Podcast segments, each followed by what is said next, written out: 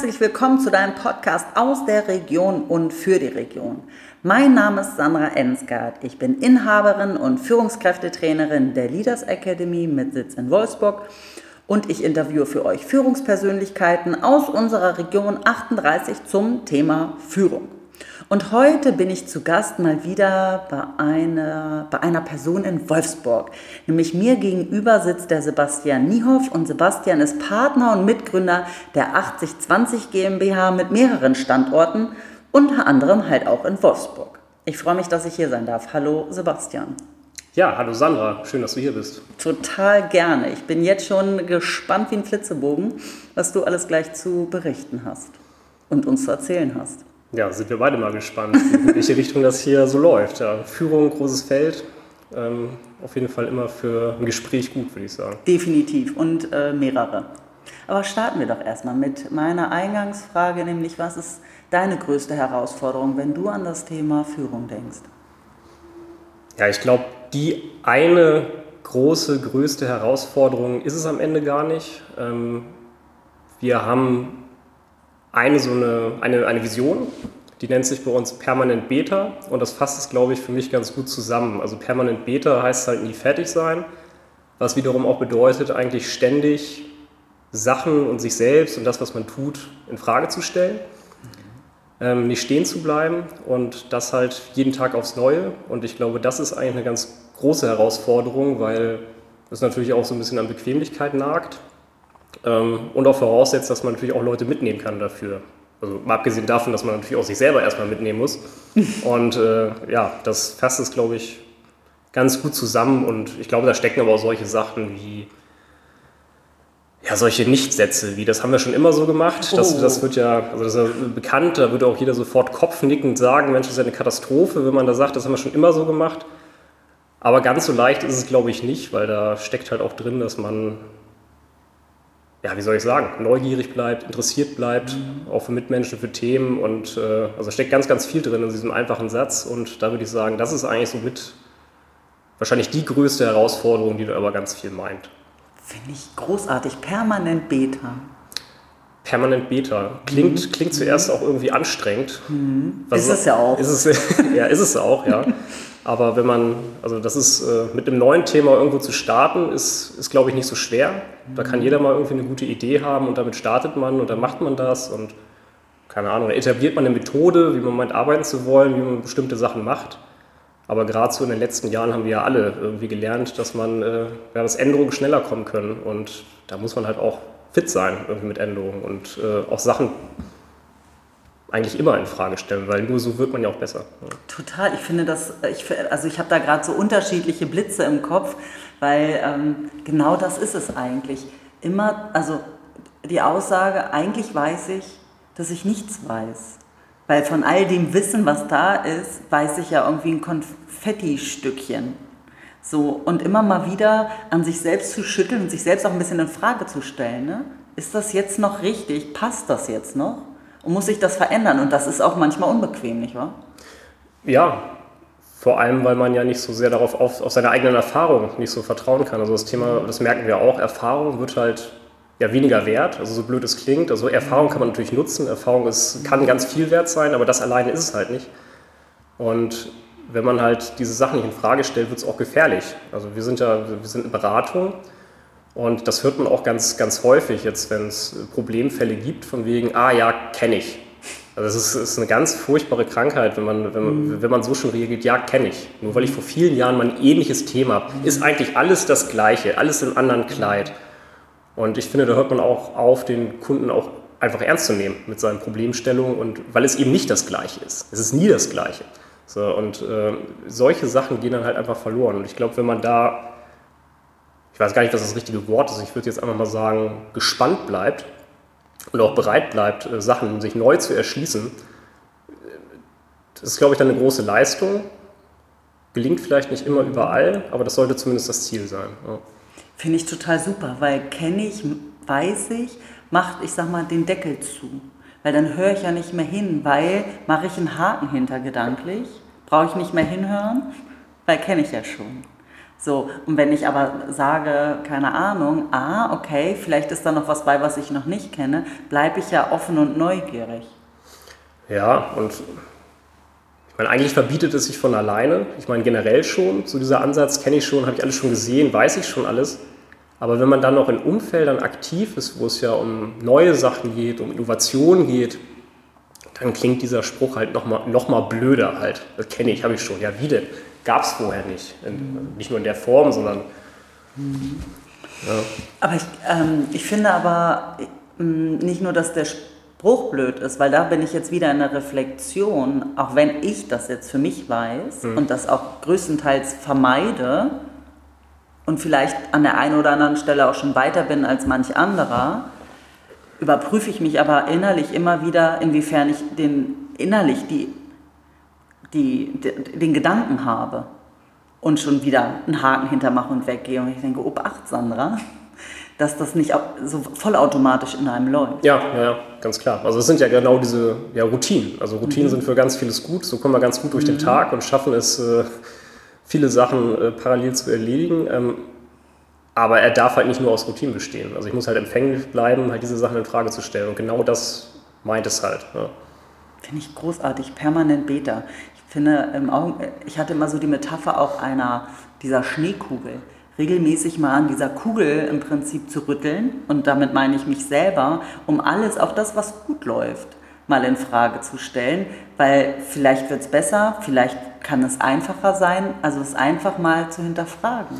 Ja, also da kann man ja auch ganz viele, das ist natürlich auch bekannt, ganz, ganz viele negative Sachen in so ein, in so ein Leitbild reininterpretieren. Also permanent Beta, Sachen in Frage stellen, kann man ja auch in Verbindung bringen mit ja, vielleicht unnötige Unruhe, nichts mhm. Stabiles, ähm, nichts fertig machen, nicht fertig sein. Weiß ich nicht, was man da alles rein. Äh, mhm. Ja, natürlich, aber ich äh, denke, das ist es wert, weil also das muss man halt irgendwie handeln können. Und eine stetige Unruhe ist bei uns halt auch kein Schimpfwort, das ist eigentlich so ein ganz gewünschter Zustand, der aber auch nicht für jeden was ist. Das muss man halt auch sagen. Ja. Ich behaupte ja, das ist ja mein geliebter Veränderungsmuskel, dass man das ja trainieren kann. So, und ja, wir brauchen auch mal die Ruhephasen, wie auch Urlaub jeder braucht, auch wenn ich meinen Job liebe. Ähm, aber dennoch immer mal wieder die die Sachen in Frage zu stellen, den Veränderungsmuskel zu trainieren, um halt immer für alles das, was wir in den letzten zwei Jahren nun gelernt haben oder drei Jahre fast, was da draußen abgehen kann, irgendwie eine innerliche Bereitschaft zu haben, so dieses und an sich zu vertrauen, ich schaffe das. Wir schaffen das. Ja, und dafür braucht es halt auch einfach eine Bereitschaft, sich auf Sachen einzulassen. Das glaube ich schon. Mhm. Das geht ja nicht nur mit Themen so, dass man Themen in Frage stellt oder eigene Haltung, sondern ja, die Frage ist ja von, wo lasse ich Veränderungen zu?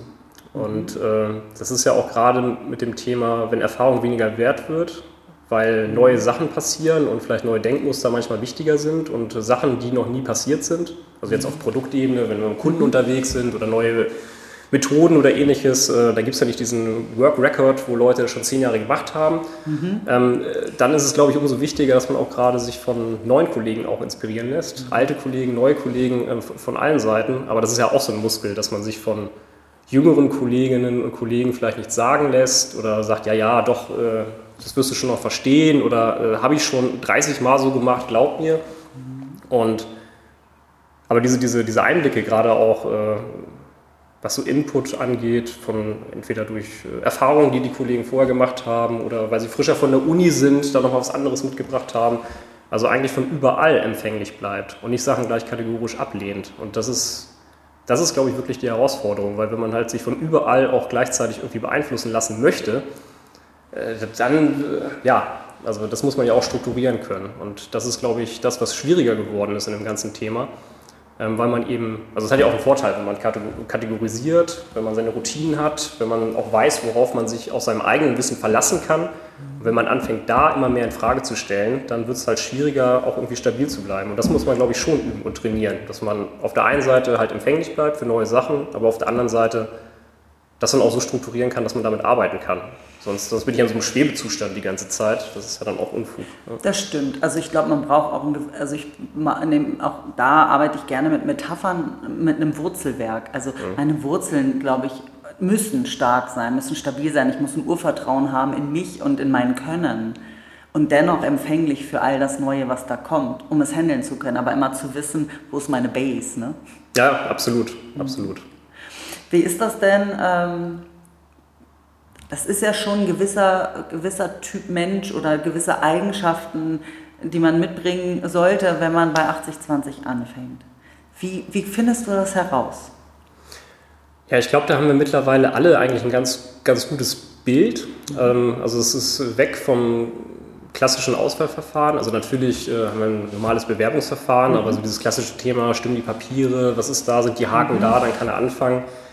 Also dieses Thema Bauchgefühl, wir nennen es auch oft Biertest, also passt das eigentlich äh, so zusammen, möchte man mit der Person Zeit irgendwie verbringen?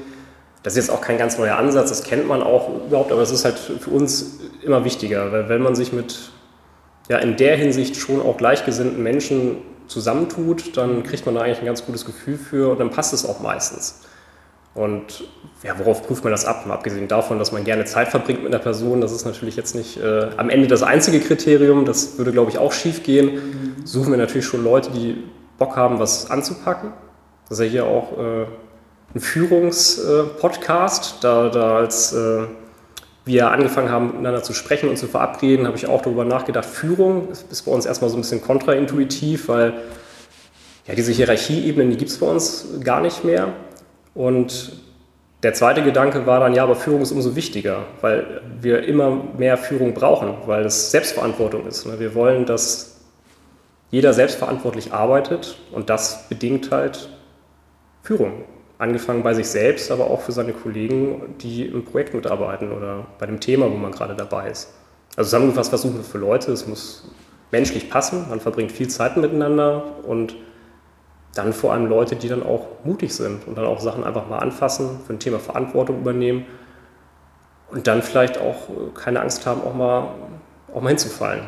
Mhm. Weil das passiert natürlich auch, wenn man jung ist, wenn man einfach mal loslegt, äh, Entscheidungen trifft, dann wird nicht immer alles hundertprozentig sein. Aber ja, gut, der Name 8020 soll vielleicht auch ein bisschen dazu einladen, dass nicht immer alles hundertprozentig sein muss. Was jetzt nicht heißt, dass wir einladen zum Schlampen, aber mhm. lieber erstmal liefern und dann gucken, wie man sich da optimieren kann. Also wenn wir jetzt Menschen haben, die sehr darauf Wert legen, halt in Perfektion abzuliefern, sich dann lieber mal zwei Wochen einschließen, bevor sie sich trauen, nach vorne zu gehen, mal irgendwas zu zeigen und da reden wir gar nicht vor Kunden, sondern auch vor Kolleginnen.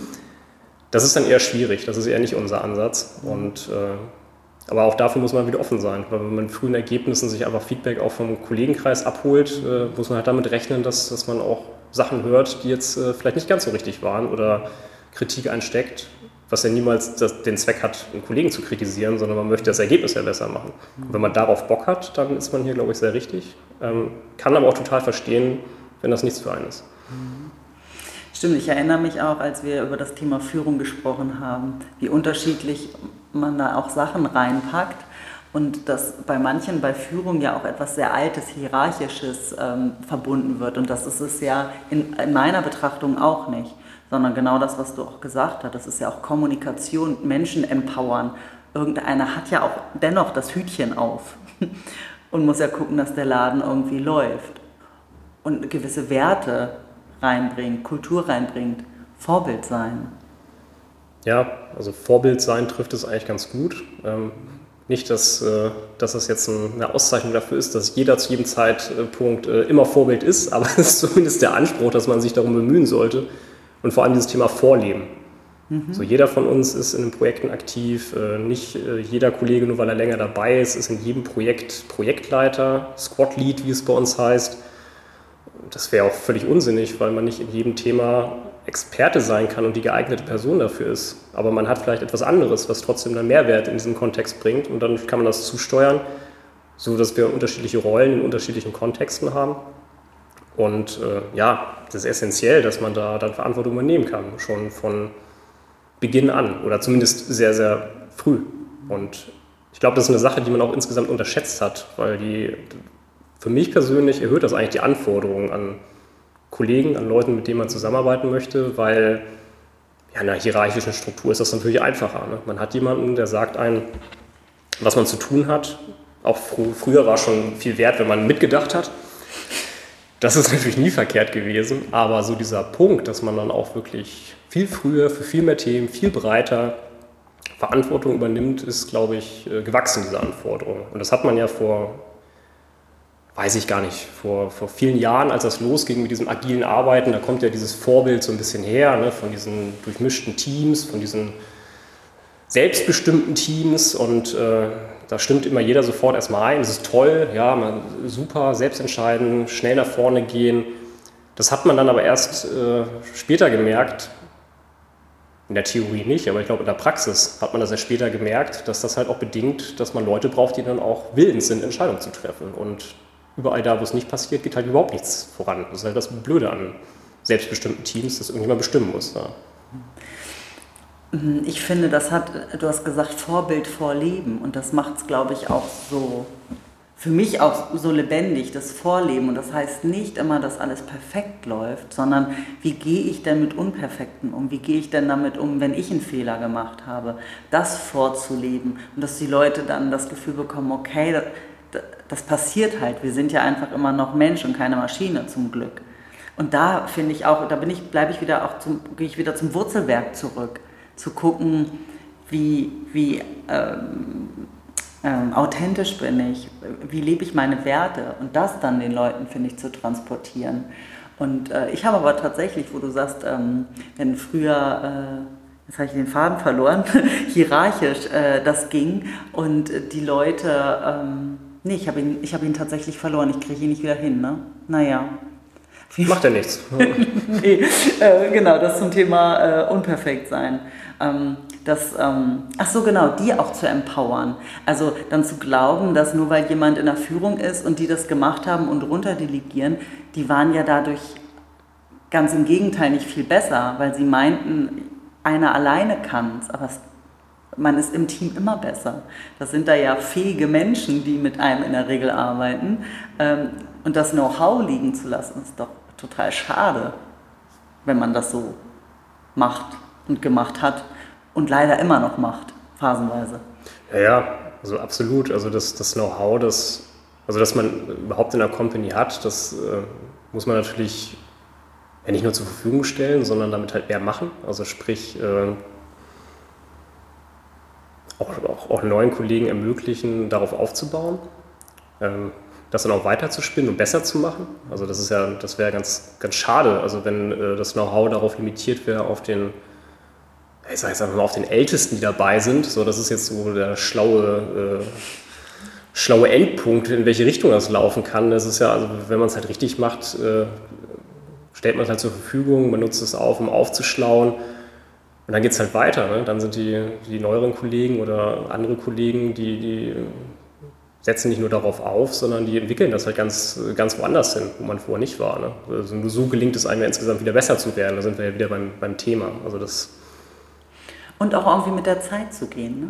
Wir bleiben da ja nicht. Ich hole ja gerne mal meinen Papa äh, dann äh, aus der Tasche sozusagen, der mit 83 ähm, ja noch, noch da ist, in dieser Welt ist und aber irgendwie als junger Mann mit einer Kutsche und einem wirklichen Pferd Milch eingesammelt hat vom Bauern. Äh, das ist ja jetzt nicht Hunderttausende von Jahren her, sondern das ist in seinem Leben passiert. So, und wenn da keine Entwicklung passiert wäre, dann würde der ja immer noch sagen, ja, habe ich ja schon immer so gemacht, hol halt mit dem Pferdewagen die Milch rein. Ne? Ja, ja, also das mit der Zeit gehen in der Tat, das hat jetzt nichts mit, nicht nur was mit Digitalisierung zu tun, das gab es schon vorher und das muss man halt, dass man halt nicht entlastet. Das wird höchstens noch anspruchsvoller, weil es halt schneller geht. Mhm. Alleine an, an, kennt ja jedes Unternehmen, an IT-Software, was man in den letzten drei Jahren zur Normalität geworden ist. Ähm, wenn man als Unternehmen da affin schon vorher drauf äh, gesetzt hat, dann geht es vielleicht ein bisschen einfacher, aber das ist ja rasant, wie die Geschwindigkeit da geht. Und auch das muss man in Frage stellen. Also nicht in Frage stellen, dass es weitergeht, sondern ist das, was wir gerade nutzen, das Richtige? Jetzt sind wir eingespielt, es, ist, äh, es läuft alles, jetzt belassen wir das so. In dem Moment, wenn es andere Möglichkeiten gibt, dann äh, muss man darauf setzen. Und ein ganz guter Indikator ist eigentlich immer, wie es genutzt wird, wie bestimmte Sachen genutzt werden. Und dass man äh, selber meistens gar nicht so der richtige Indikator, was man selber ganz gerne benutzt, sondern wenn man sich dann halt umschaut, was nutzen denn die anderen oder wo geht es denn hin, dann ist das ja auch ein Indikator dafür.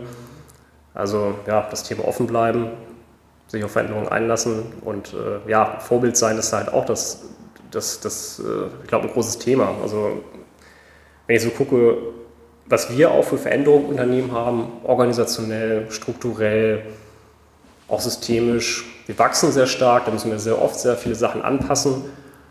Und äh, wenn, wenn wir oder wenn ich da jetzt auch äh, bei bestimmten Sachen einfach nicht mitmachen würde, weil es für mich dann einfacher, irgendwie doch einen Prozess wieder zu tunneln oder ich gehe doch auf einen kleinen Dienstweg oder ähnliches. Das sind für mich auch so Sachen, die da reingehören.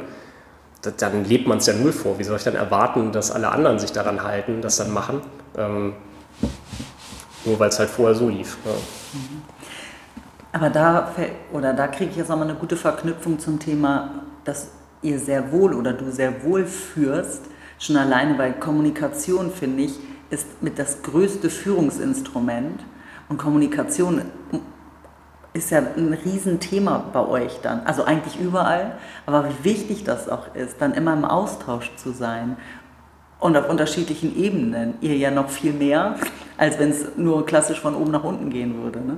Ja, äh, absolut. Also führen auf jeden Fall Thema, aber halt nicht hierarchisch bedingt, sondern äh, ist nicht nur jeder eingeladen, sondern äh, das machen auch viele. Also jeder, der mit gutem Beispiel vorangeht, egal ob man sich für ein Thema einsetzt, eine Kommunikation stark macht, besonders gut etwas vorlebt, wie man es wie macht, mhm. äh, wie man andere auch empowert, das, das, das ist für mich Führung. Also mhm. der, der, bringt das Unternehmen, der bringt uns als Menschen weiter.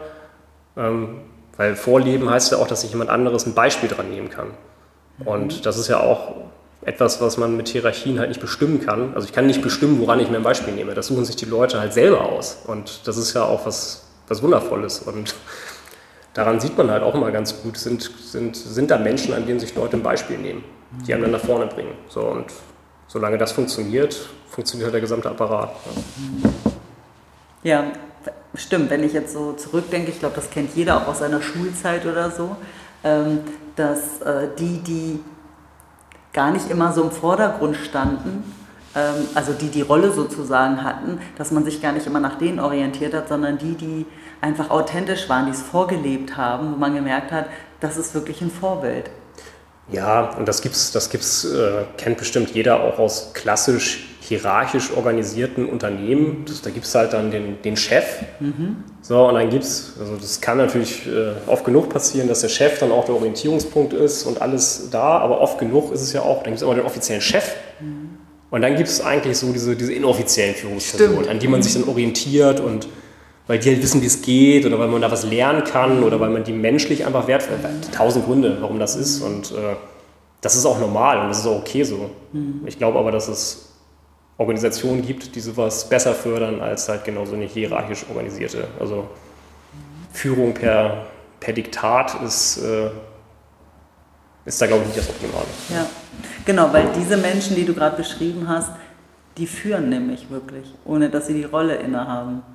Also ihnen zugeteilt wurde, weil sie es vom Naturell halt einfach machen und Verantwortung übernehmen, ansprechbar sind und eine Hilfestellung ja, ansprechbar sind. Auch. Das ist natürlich auch, also es gibt Menschen, die finden es wert, mit denen auch zu sprechen, die sind dann auch verfügbar, die bringen ja auch was bei, die nehmen sich auch die Zeit. Ist ja auch keine Zeit für alles zu haben, das ist ja auch, ja natürlich, es hat jeder genug zu tun, aber dann gibt es halt doch die Menschen, die nehmen sich die Zeit dafür. Und ja. Es gibt Menschen, die wollen die Zeit auch haben. Also das ist, ist ja dann auch, äh, findet sich. Ja. Mhm. Aber das ist für mich, das ist für mich äh, ja, eigentlich der Indikator für Führung, wo, wo die auch passiert. Kann überall passieren, aber die braucht es auch. Richtig problematisch wird es halt, wenn es wenn, das gar nicht gibt. Ja, ja ich glaube, dann wäre auch Chaos. Das ja. wird, nicht, wird nicht funktionieren. Aber um jetzt nochmal zum, zum Anfang zurückzukommen, also die größte Herausforderung ist wirklich immer im permanent Beta zu sein. Das dann auch wahrscheinlich vorzuleben und ja, am Leben zu erhalten. Richtig? Habe ich das richtig verstanden? Ja, definitiv. Also, weil das halt auch bedeutet, dass man die Sachen, die man selbst äh, sich ausgedacht hat, die man selbst für wertvoll befindet, äh, ja, nicht nur in Frage zu stellen, sondern äh, man muss dann ja auch offen bleiben und die Sachen dann auch akzeptieren, okay, das, das war es jetzt nicht. Mhm. Oder, oder halt viel häufiger, das ist es nicht mehr, ne? weil jetzt, so, da muss man sich halt auch eingestehen, wenn es dann einen cleveren Vorschlag gibt.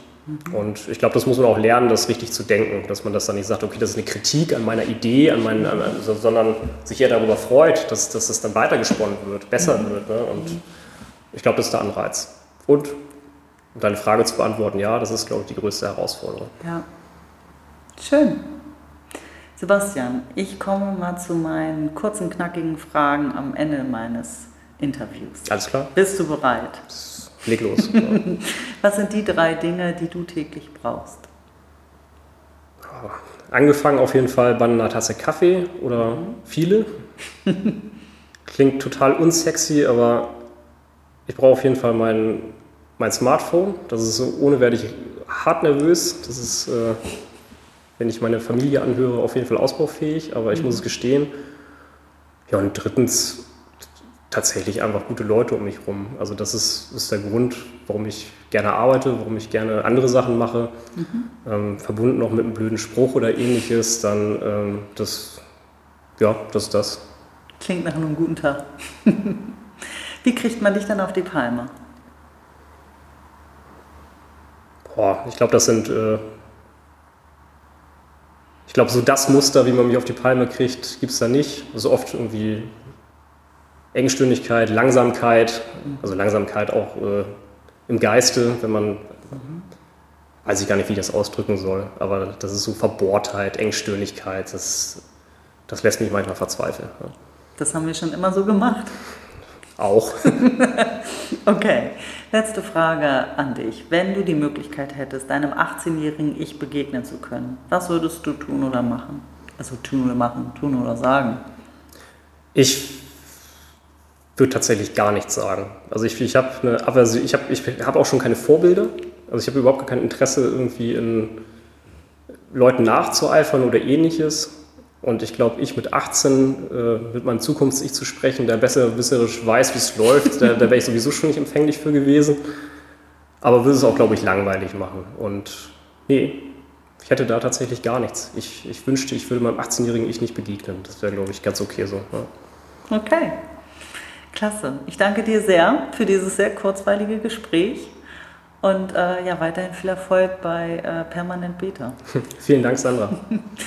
ja, und dann äh, danke ich dir, dass du mal wieder uns zugehört hast, dass du dich hast inspirieren lassen, hoffe ich äh, zumindest. Wenn du mehr über Sebastian und oder 8020 erfahren möchtest, dann schau in die Shownotes, da sind alle Verlinkungen drin, um ja, mit äh, ihnen in Kontakt zu treten. In diesem Sinne, bis zum nächsten Mal. Hab dich wohl, deine Sandra. Tschüss.